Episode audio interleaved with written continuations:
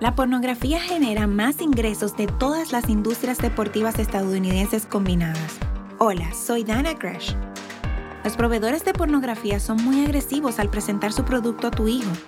Alrededor del 42% de los niños luchan con la pornografía, siendo presentada a ellos por primera vez en la edad promedio de 9 años. Quiero sugerirte dos cosas. Primero, obtén un software de filtro y descárgalo en las computadoras de tu hogar de lo contrario, sería como tener revistas porno en tu mesita de noche. Segundo, dile que no estás solo. La mayoría de los hombres luchan con esto.